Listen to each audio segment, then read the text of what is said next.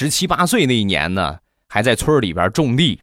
有一年呢，这个天气特别不好，干旱，旱的呀，就是百年不遇的大旱，好长时间没下个雨，全村人都急坏了。那个时候都愚昧，尤其是农村。你像现在农村不下雨，他们也不知道是什么原理。你弄场人工降雨，对吧？或者说这个上别的地方弄点水浇一浇就过去了，这都是很正常的自然现象。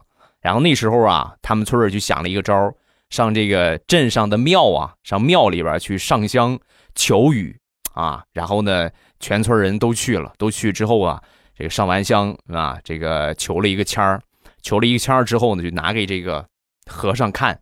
这和尚接过来之后一看，然后当时说了一句话：“这个从卦象上来看呢，到月底如果还没下雨的话。”那这个月呀就不会有雨了。